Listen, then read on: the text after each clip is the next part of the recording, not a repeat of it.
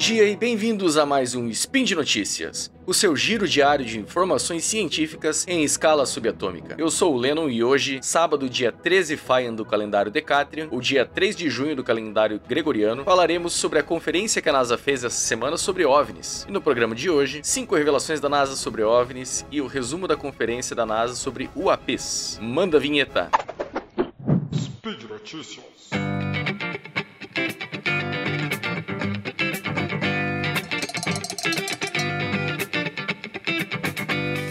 Olá, ouvintes, tudo bem com vocês? Hoje vamos dar um pause na perícia criminal para falar sobre astronomia e, mais especificamente, sobre a conferência sobre UAPs, os antigos OVNIs, que a NASA fez na última quarta-feira, dia 10 Faian, ou 31 de maio. É a primeira vez, salvo engano, que a NASA faz uma discussão pública sobre o assunto o que aqueceu a curiosidade das pessoas. Antes de tudo, vamos entender essa mudança de nome. Antigamente, esses eventos observados e sem explicação, que muitos diziam ser aparições extraterrestres, eram chamados de UFOs, ou OVNIs em português, que significa objeto voador não identificado. O problema é que muitos deles se mostraram ser fenômenos atmosféricos, o que não é um objeto. E pior ainda, se você diz que é um objeto, meio que já está identificando. Enfim, o pessoal viu que esse nome não era bom. Aí mudaram para UAPs, que em português seriam Fenômenos Aéreos Não Identificados. Melhorou um pouco, mas ainda tinha um problema. Alguns desses fenômenos aconteceram na Terra ou no mar, então mudaram de aéreos para anômalos. A sigla ficou igual e segue o baile. Por isso, a partir de agora, vou me referir aos UAPs e vocês já sabem do que se trata, beleza? Bom, vamos ao painel discutido nessa quarta-feira. A NASA criou um comitê para discutir o assunto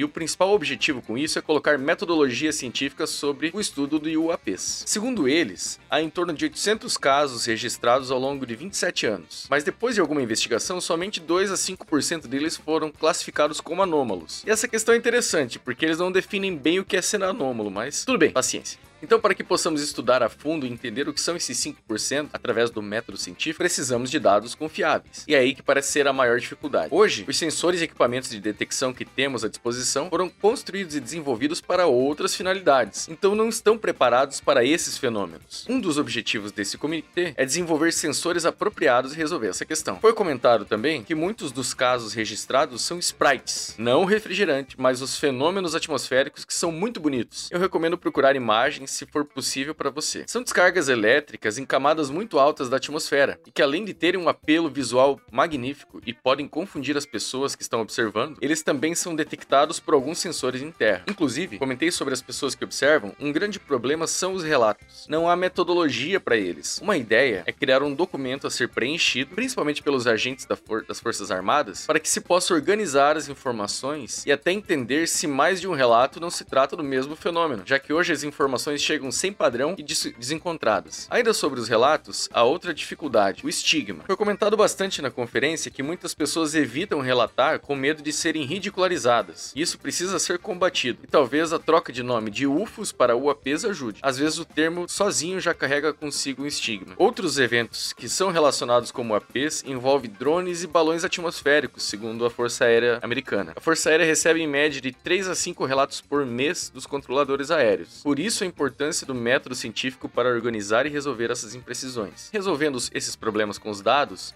já estão sendo desenvolvidos algoritmos de machine learning e inteligência artificial para processar esses dados e gerar informação útil. Uma coisa que eu acho importante ressaltar é que não é porque não sabemos do que se trata um evento que são extraterrestres. Nós temos que tomar muito cuidado com isso. O fato de a NASA não eliminar a possibilidade de serem extraterrestres não significa que são, e nem que haja uma grande chance de ser. É apenas o pensamento científico em ação. Se eu não sei o que é, então eu não sei o que é. Eu não posso criar conclusões do nada e nem afastar possibilidades, já que, e correndo risco de me repetir aqui, eu não sei o que é. Beleza, gente? E por hoje é isso. Eu deixei os links aqui embaixo para dar uma olhada, caso tenha interesse. No YouTube você também pode encontrar as transmissões completas da conferência. São mais de 3 horas, mas caso queira, divirta-se. Também deixe aqui seu comentário, elogio, crítica, declaração de amor, gifs animados e se vocês acham que os deviantes podem ter vindo do espaço. Se você quiser e puder apoiar esse projeto, participe do patronato do SciCast no Patreon, Padrim e PicPay. Ou se não puder ajudar financeiramente, eu já já fico muito feliz de nos acompanhar por aqui. Um grande abraço, valeu galera e até a próxima.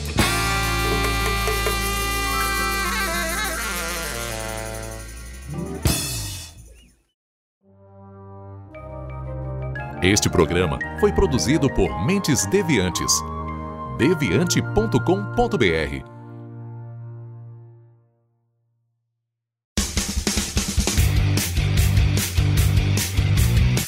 Cortes, edição de podcast.